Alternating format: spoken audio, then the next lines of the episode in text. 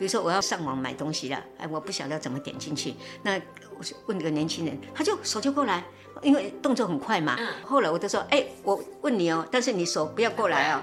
然后他还是会过来，因为他想到速度比较快嘛。哎，那我就说，你我要拿一根绳子把你手绑在后面。好帅哦！我以后也要学这一招。你教快没关系，你手不要过来，我自己按，好不好？六十到七十岁这段年龄是一个黄金时期。第一个，呃，经济上没有匮乏，当年也不是很有钱。第二个是体力非常好，对世界充满了新奇，因为从医院或者从你的职场被解放出来，那个活蹦乱跳很好啊，那段是很美好的日子。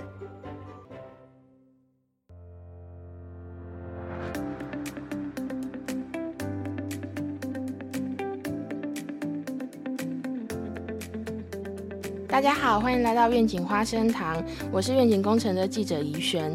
今天我们的录音室很热闹哦，就是我们今天有三个人在这里。我先帮大家介绍一下，我现在身边有谁？呃，一位是我的主管玉芳，呃，我是代表初老者，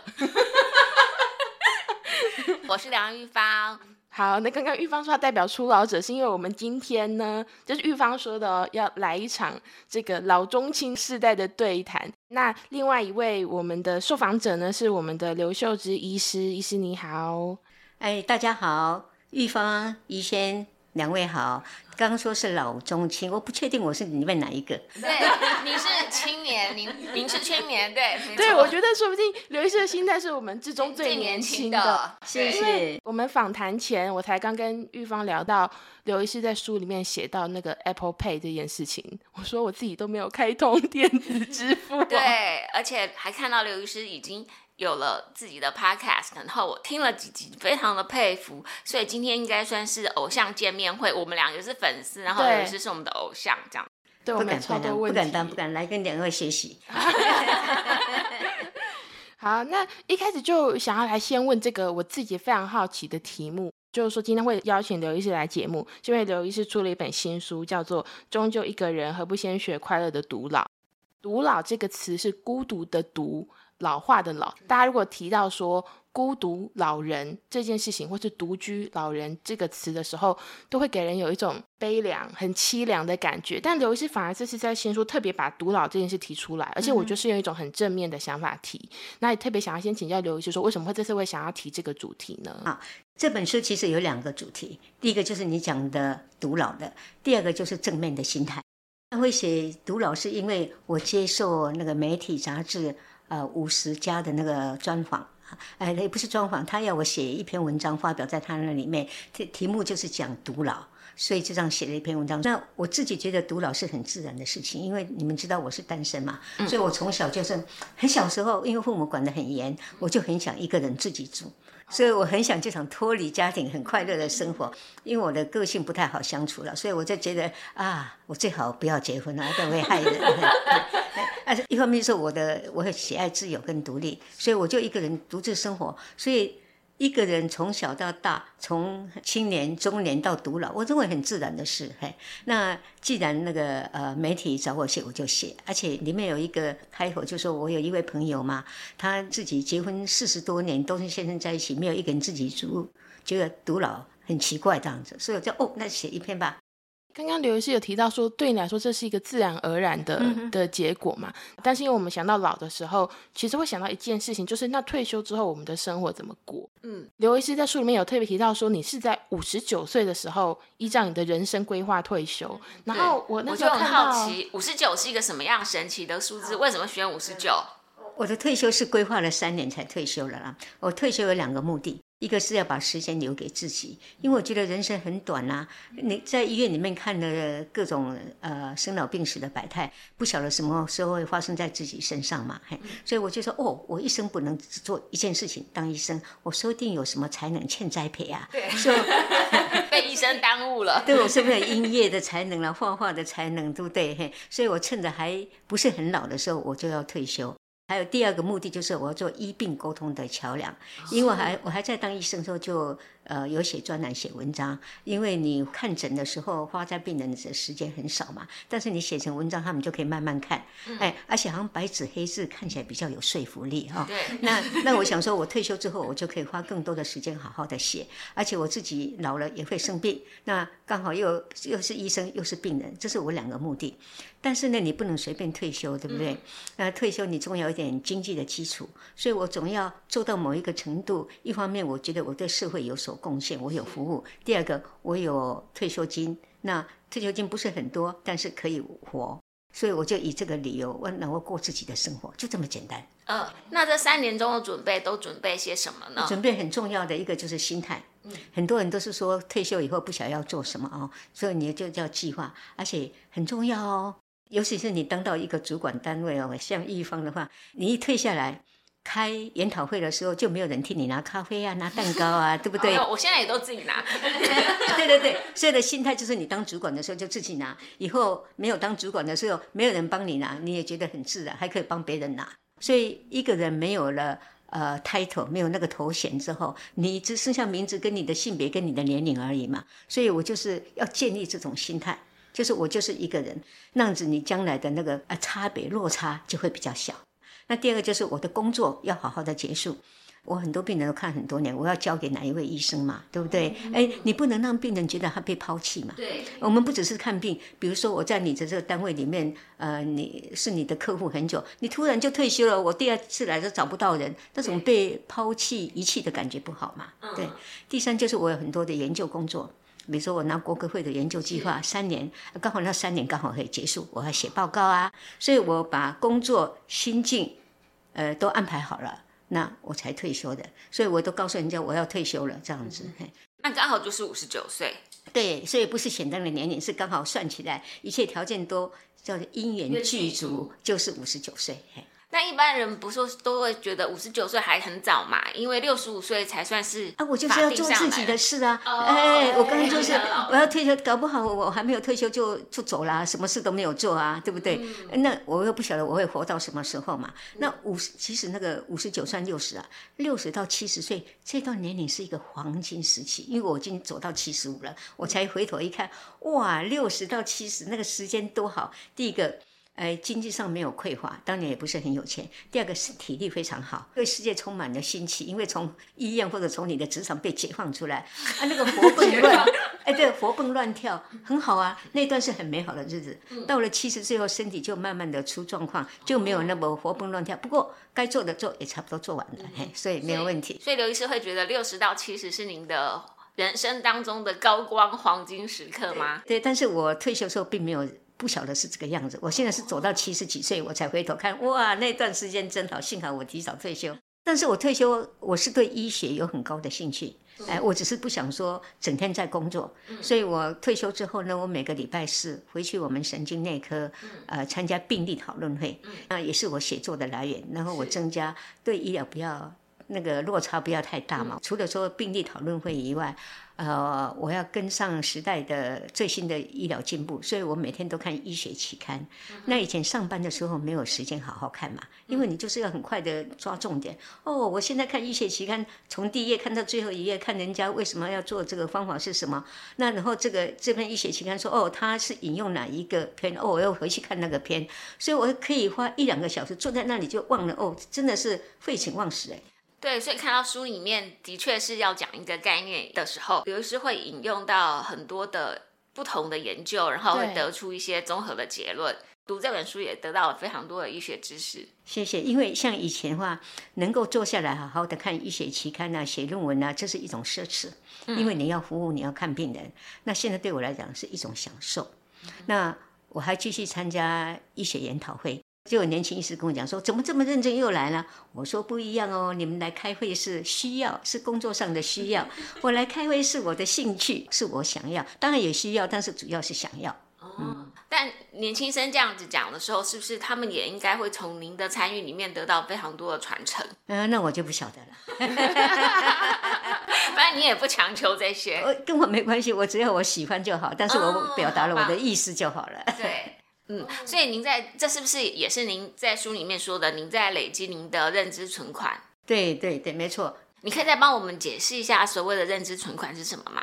哦，这是牵涉到失智症嘛？哦，那就是说失智症里面最多的占百分之六十，就是阿兹海默症，大脑的退化。那目前对于阿兹海默症呢，没有一个绝对的预防的方法，但是我们知道它有一些危险因子，就是什么样的因素比较容易得到。那目前大家最公认的就是说教育，就是多动脑。受教育就比较不会得到，所以表示你不动脑就是一个危险因子。那除了多动脑以外，还有运动啦、活动啦、社交活动与人呢，像我们今天的 podcast 哦，就是一种呃，包括社交跟动脑跟那个活动，所以。至少三四方面都有了哈，所以预预防失智一个很好的方法，真的是每个人都有点存款了。对对对，我们每天都在加一点存款，加一点存款。哎而，而且呢，还包括说，如果有三高的话要治疗，因为也是危险因子。那最近认为睡眠不足也是，哎，那空气污染也是。但是我要强调，这些危险因子不是说你有这个危险因子就一定会得到，只是几率大一点。嗯，那没有危险因子也不见得就不会得到，几率小一点，所以变成是每一个人都有机会得到失智症，那每一个人都要预防，而且预防呢要从年轻或者是至少中年就要开始，因为阿兹海默症的大脑的病变是两个主要的大脑病变，一个是类淀粉斑，一个是神经纤维残解，这个假设我注定。我会得到阿兹海默症的时候，这两个病变在我三四十岁的时候就开始在我的大脑里面沉积。它数量不多，那我的脑神经细胞很多，所以没有关系。但是它的那个这两个病理变化呢，数目越来越多，我年纪越来越大嘛，我的神经细胞越来越少。那到某一个年龄，也许六十五了、七十就会发病。那为什么叫认知存款呢？因为有很多的研究，最有名的就是美国的修女研究。嗯，他们发现说，有些修女呢，在八十几岁甚至一百零四岁的时候，她呢临床上没有失智哦，都很好，认知功能检查是正常，但她死掉。大脑的解剖发现是有阿兹海默症的这个病变，有类淀粉斑、神经纤维残解。那怎么会这样子呢？对不对？就像是金玉其外，败絮其中，就是认为说，因为他们修女呢，他们进入修院的时候至少是高中或者大学教育，那进入修院之后就去上班，都有工作。退休之后，修院有很多的活动嘛，所以一辈子都在动脑活动之类，所以增加他们的认知功能存款。这个认知功能存款。比如说存了一千万，就经得起阿兹海默症的病变的五百万的提离，所以还有五百万。哦，所以这也让我想到，最近我们听到一个很令人伤心的消息，就是我们侯孝贤导演，他也才七十六岁。那我相信他一辈子都在动脑，去构思他的剧本，筹备一个新片。那像这样子一直不断的动脑，而且有这么高成就的人，为什么在七十六岁的时候就会发生失智症？我们刚刚说多动脑是保护因子，最重要保护。因子，但是它不是百分之一百的保护啊。那你看，不只说是侯导演嘛，呃，诺贝尔的那个的得主，还有总统，呃，很多的知识高阶层都会得到。但是你要这样子想，他如果不是这样年还在就年轻的时候一直多动脑，搞不好他发病的那个时间还会提早，对，更早这样。是啊。所以，我现在就是呃很努力的组成我的认知功能存款，那能够存多少就存多少啊，说不能够延长个呃十年，希望延长个五年呐，或者是三年呐。嗯嗯，是。我还想再问一个问题，因为呃以前大家都会讲说，北欧国家他们此前大概只有卧床两个礼拜，可是台湾的长照大概几乎就是十年，所以大家就会说，哦，我到底是哪里有什么不一样？大家都不希望有很长的卧床，但如何能够保证你没有很长的卧床这件事情？这个没有办法保证。嗯，但是但是你可以努力的做。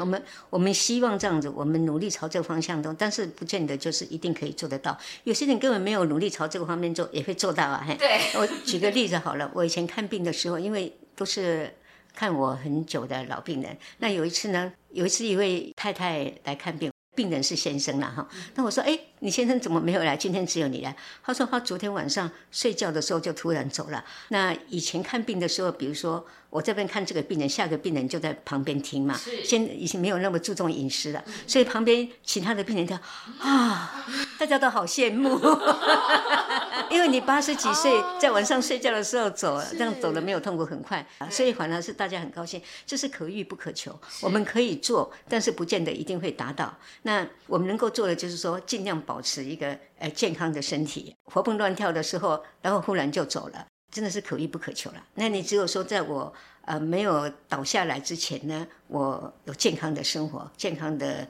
呃生活形态，这样就很好了。对，嗯，理解。不过刚刚就听两位这样聊一下，我就会发现说，哇，真的是世代对谈，因为玉芳想问的问题跟我想问的问题完全是不同的。好，那那就轮到我，这个是我最想问的问题，就是说，因为我现在二十几岁，然后我身边开始有朋友，就是开始会被父母催婚，然后父母会说你要要生小孩，为什么一定要生小孩呢？是因为如果你没有小孩，然后你入安养院的时候没有人来探视，就会被欺负。哎，我会觉得说。哎，好像有一点道理吗？这样，我想问一下刘医师怎么看这件事情？尤其在您那个年代啊，父母会不会给您压力？哦，婚结婚的压力，他会有压力。后来到某一个年龄之后，他觉得没有用了。没错，等你再老一点，你爸妈就对你放弃了。那么，我我觉得结不结婚跟你提的那个问题其实没有直接的关系啦。结婚跟不结婚都有各自有好处嘛，因为你有家人啊，很甜蜜，但是你有一些负担嘛，哈哈。啊，你一个人很自由，但是你生病的时候都没有人照顾哦。但是你就是有家人，也不见得就在你身边嘛。也许在国外，也许发生什么事，所以我觉得这个是顺其自然，根据你自己的想法。有心爱的人，有喜欢的人，那当然要结婚啦。但是呢，你如果真的找不到喜欢的人，或者也没有人喜欢你，啊，但是你有独，还有你有独立的条件，一方面包括心心灵、心情上的独立，一方面经济上的独立，那你就不见得一定要结婚啦。你不要想说什么，我老了之后有人照顾我，有人看我，搞不好你要照顾对方，哎，嗯，就说当然就互相了。那孩子呢，你不能期望孩子照顾你啊，因为他有他的工作啊。你就是在安养院里有孩子，人家要欺负还是要欺负你啊？嗯，孩子也不可能一直都在你身边嘛，所以这个都不是一个理由。是。好，我要把这个这个阶段的那个时间轴标出来，然后传给我朋友说，可以给爸妈听这一段。真的，尤其是未来的小孩，现在都是国际游牧族，真的要把他绑在身边去安养院探望你，真的有点难。对，就是我觉得顺其自然，你自己选择要独生的话，你要有独生的条件。那你选择要结婚的话，这是最好的，因为是一般的想法嘛。就是你选择什么都好，像我因为很独立啊，我脾气又不好，所以我没有结婚的时候。以前我二姐说：“哦，好家仔如果结婚呢，对方会有你气死。”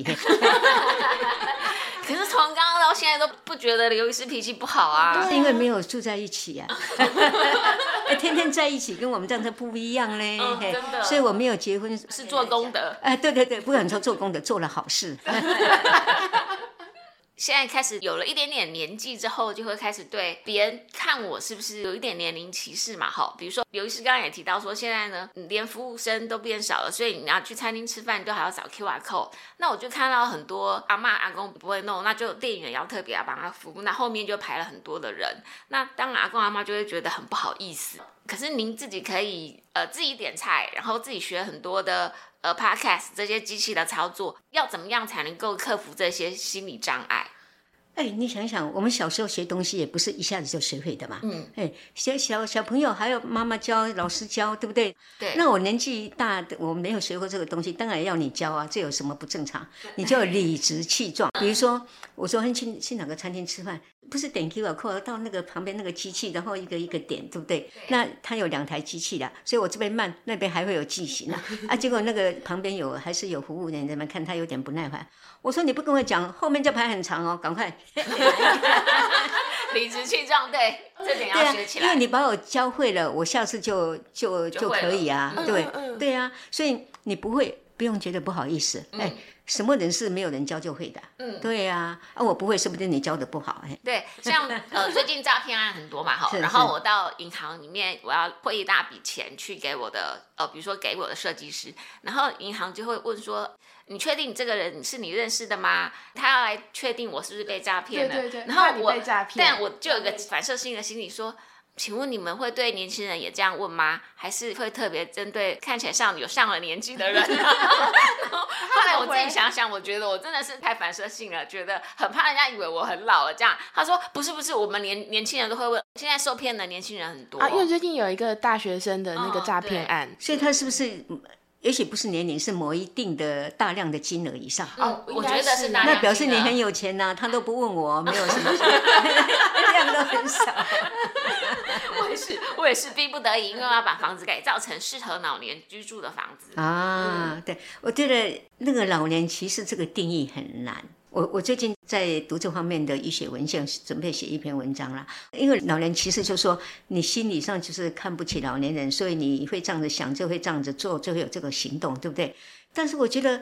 因为因为因为你你动作比较慢啊，你思虑比较慢嘛，所以人家也许不是歧视你，人家是要照顾你。哦，这个问题非常的敏感，所以等我写出来再再来讲。不过我认为就是说，人家会这样子，不见得就是看不起你啦。嗯，因为是说老了跟年轻人的功能反应就是不一样嘛，所以我是要保护你啊，你就觉得受伤。比如说博爱做好了，对，博爱做算是保护还是歧视？我觉得是保护。对呀，那你为什么不想成歧视？我不做。嗯，如果如果当，因为现在所谓的歧视是当有些人是觉得，哎，老年人就会 entitlement，就是觉得，哎，我就是应该，这是我应该要做的。那是你倚老卖老。那呃，现在表，我现在是说。比如说给我一个博外座，我是很感恩呐哈，尤其是那个板南线哦，对，那个很多年轻人那个挤得要命啊，根本连连那个入口都挤不进去啊，那个博外座就空着，啊，他们就这样挤在那里，那我我我进去我就闪过去坐下来，谢谢，我就很高兴的坐下来，但是我我很感激，好不好？但是呢，你如果另一个方向想，为什么这样给我？因为我年纪大啊，对，那你为什么不把它当做歧视呢？对啊，你得到好处就是不是歧视。对啊，我被刘医师问的哑口无言，突然想不出什么好的例子。没有没有，所以所以我现在就说，因为不同的年龄有不同的能力跟表现，嗯，那人家很体贴你的老年的呃能力比较差，呃会腰酸背痛啦，不能做或有什么病，说他这样会给你，那你就很高兴接受。所以你说去餐厅点菜，你不会用 Q R code 对不对？那是因为我这个年龄不会啊，人家就教我，也也没有什么好歧视啊。所以很多都是心态的问题了。对，所以我是觉得不同的年龄，大家呃互相体谅、互相尊重。像我年轻的时候，我都嫌我妈妈动作很慢，对不对？啊，那穿个要出门呢，穿个衣服穿半个小时还没穿好哈，她也没有失智，她就是动作慢，她就说。快进来啦！伊讲我一个人就进来了哈，然后接他说等你吃劳力的怎样？尽量搭理讲劳力的宅这句名言，每个人都听过这句话，当时听都很生气。啊，我到那个年纪我就知道了。所以我觉得不同的时代、不同的表现，大家互相尊重就可以了。说心态很重要嘛，看你怎么想。是真的。哎，那这样刘医师我也想问，因为刚刚刘医师是说，就是说 Q R code 扫太慢，刘医师都会这个心态很坚定，说因为哪有人第一次就会？哎，我第二次也不见得会啊。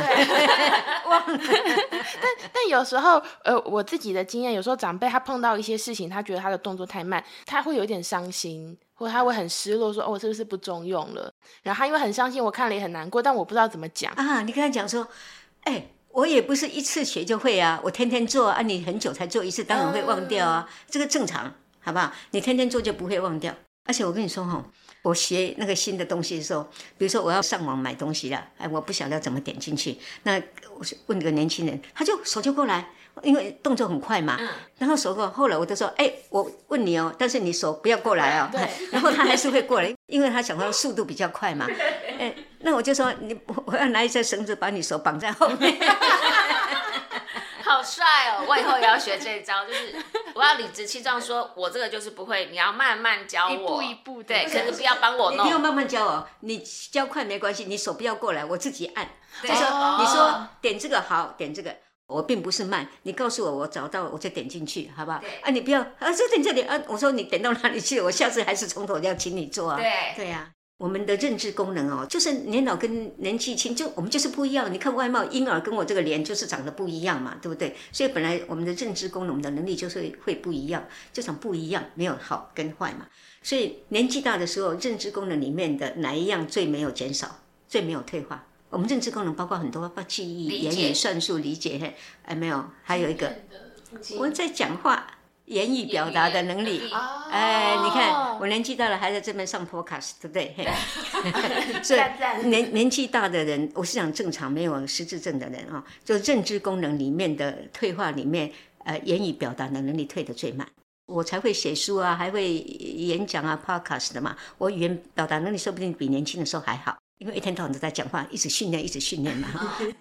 那哪一个退步的最快呢？记忆吗？哪里不是？记忆当然会退，退的不是很多。反应速度啊，吗？对对，年轻人，你也是 对，真的。因为他看我看我就是速度很慢嘛，嘿这个速度啊，不只包括说你动作行动的速度，是脑子的反应的能力。Speed 就是那个思绪，就是我们脑子那个神经网络在在串联在串联、在交接的，所以我们的速速度会比较慢，所以才会说那个点菜的时候，他的手就过来了，因为他脑筋动得快，脑筋动得快，手就是过来，所以年纪大的时候，这个脑筋思虑比较慢啊，这个可以就是不用那么急啊，你那么快也不多一分钟而已，对不对？一分钟做什么事？回家睡觉一分钟也不够啊，对不对？所以就是大家晓得自己有什么能力，有什么不好的能力，就是补来补去啊。对，嗯嗯嗯。刚刚刘医师讲到说，这个口语表达能力都还是很棒。我特别去听你的 podcast，然后我还一路滑滑到第一集那一天，我发现一件很可怕的事情，就是说他每七天更新一次，那个数字都不会落掉。对呀、我看我们生活都需要有规律。我已经开始就注定我礼拜六最有空，因为礼拜一、礼拜五有很多的活动，啊，礼拜六、礼拜天是让我的朋友可以跟家人相处，我。但是讲真的，因为要尊重人家的家庭生活，那我礼拜六、礼拜天是我独处很重要，我就看书、写作，这是最重要的。嘿，那我就说，哎，那 podcast 就是礼拜六做啊。只有一天是因为我刚好出国还是怎么样之后，第礼拜天做。嗯哼哼。然后我就很好奇说，因为像刘医师你自己都规划的很缜密，这样时间管理做的很好，这个怎么做到的？我其实没有什么规划，那就是很自然的，因为我就是要把时间留给自己嘛。我退休的人，我年纪一天一天的增长，那个生活的那个年数就会越来越少嘛。对比如说我活到八十四，那现在是剩下十一年而已，对不对？哈，呃，不到十年哈，我的年数比较短，但是呢，我在每一天的二十四小时都是自己的，因为我不用上班呐、等于是你们上班的时间，我是属于自己，我还可以乘以二吧，两倍嘛。可以可可以两倍，所以就都很多啊，很多就是我希望独处，我就是不做什么事，我也不会寂寞。那我是我退休之后呢，不是说要什么才能欠栽培吗？我上了很多课，发现那也花了我很多时间嘛，发现我没有才能，对不对？哎完我完全没有才能欠栽培，所以我就很心甘情愿说我没有走错路，非常高兴。那我请问刘医师，您上了什么课？退休之后？呃，上那个写作，还有哦音乐课，呃，尤其是乌克丽丽啊，哦，真的很笨了，嘿，呃学不会，嘿，还有很很多的课了。那我现在呢，呃，主要有三三个还是四个，嘿，我在社区大学，社区大学是最好的，嗯，尤其是北投社区大学，它规模很大。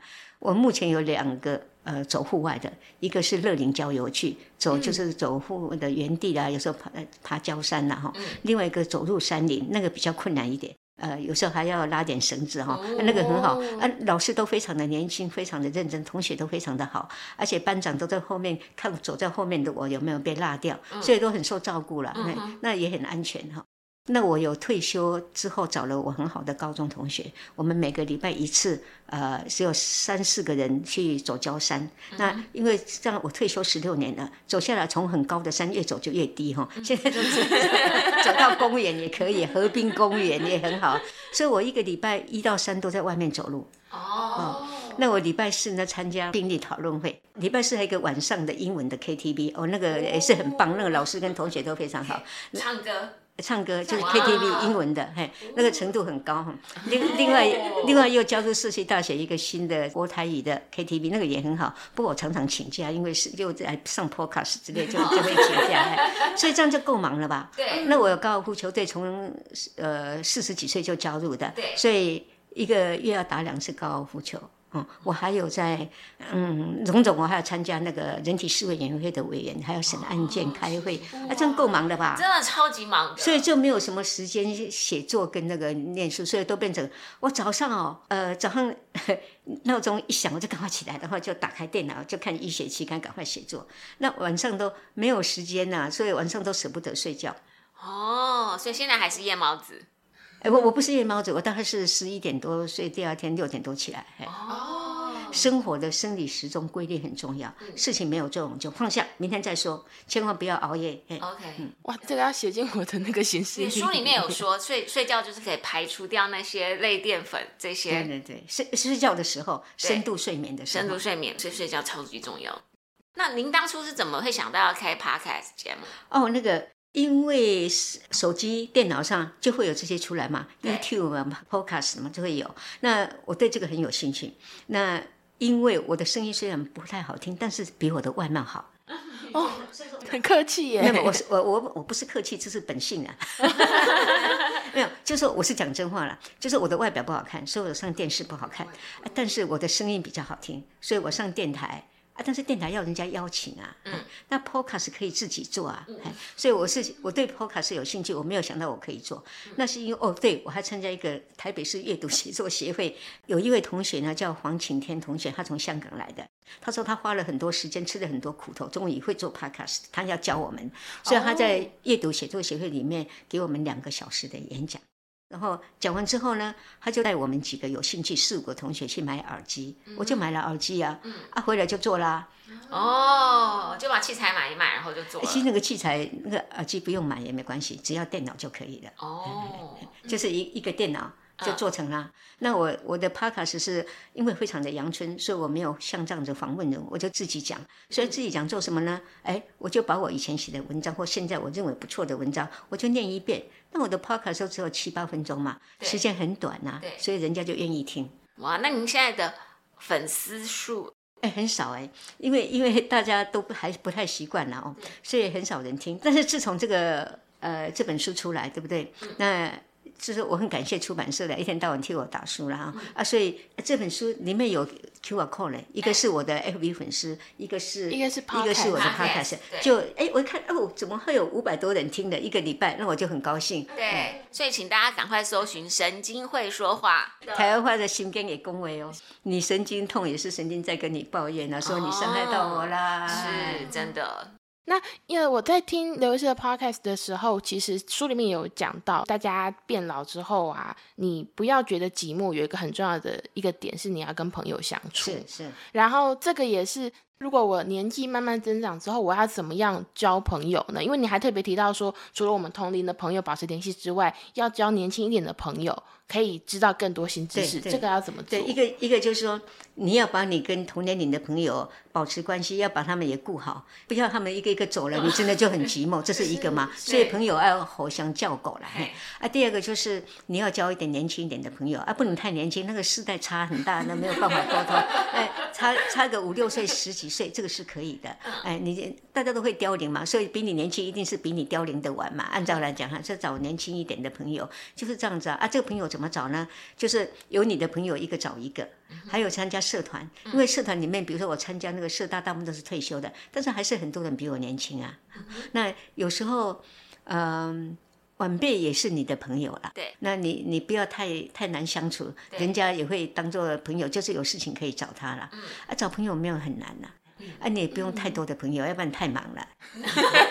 像你现在可能就有点太忙了嘛？但是朋友很重要，就是说跟朋友相处。我有一个朋友，他朋友很多，他一天到晚在出国旅行。我说你怎么那么多的团找你，让朋友找你去？他说我喜喝咖，他自己讲喝咖就是他很好相处。嗯嗯嗯，就说只要人家说什么，他经济上可以，他时间上可以啊，他出去都没有意见，哎，而不会，所以他人家都会找他嘛。所以你要做一个好相处的。不要常常抱怨的哦啊，还有就是还要给朋友空间，你不能一天到晚有点小事就找这个朋友啊，以后人家要躲你啦，躲你来不及。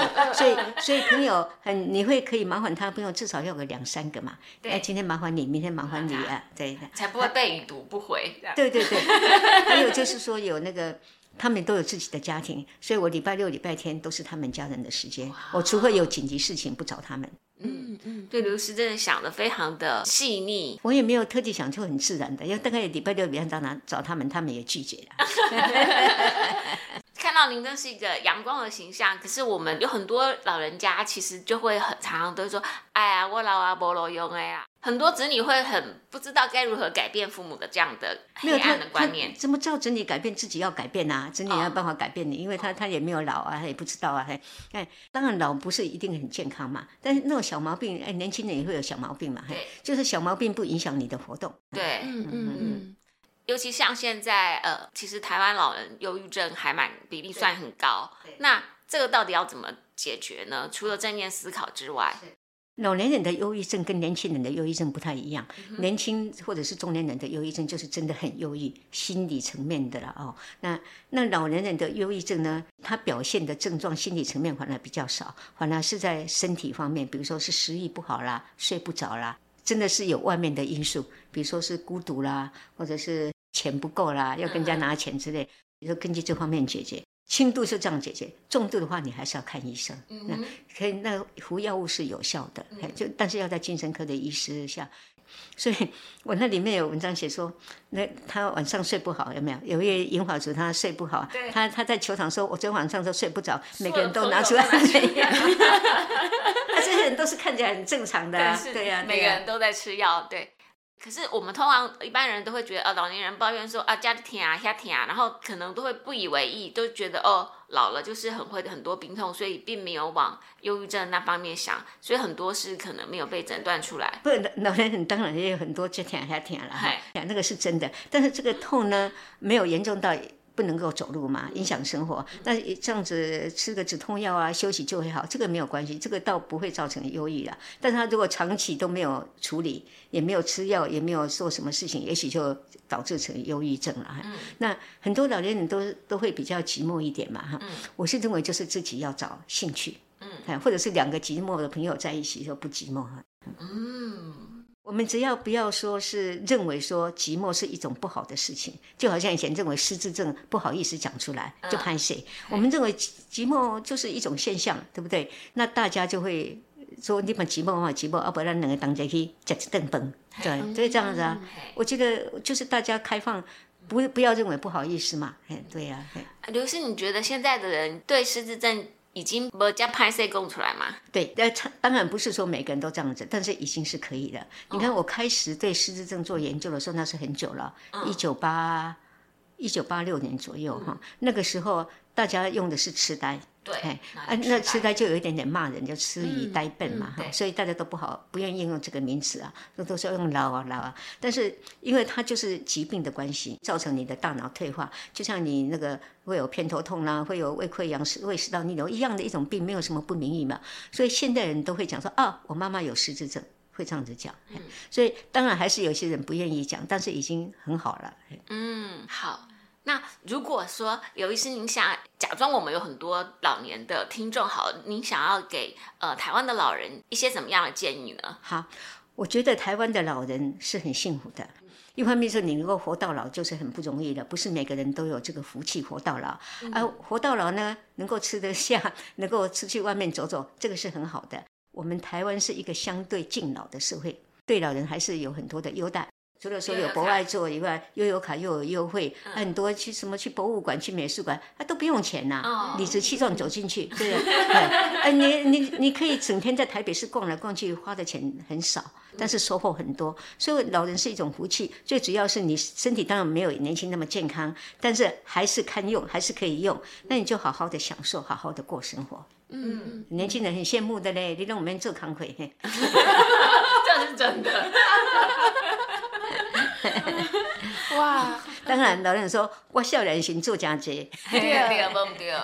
其实我在录之前，我自己也是对于老这件事情，我也会有一些担忧。虽然离老还很远，虽然离老还很远，我我自己或是我身边很多人，大家可能对于未来会不会有伴侣或生小孩这件事情，已经没有那么笃定了。但大家就会想说，那我一个人变老会要怎么办？你讲的那个很对，我记得我念高中的，我们同同学说啊。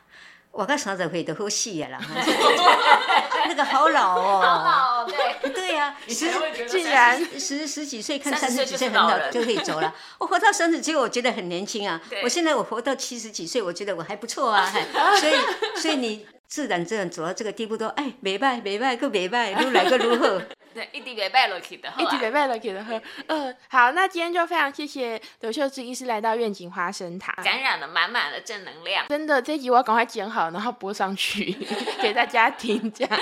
真的非常谢谢。那我们今天的节目就先到这里。如果你对今天的节目有什么想法，欢迎来到愿景工程基金会的 IG 或是愿景花生堂的各大收听平台留言给我们。那谢谢刘秀芝医师今天来到节目中，谢谢，谢谢谢谢两位主持人，我们下次见喽，大家拜拜，拜拜，拜拜。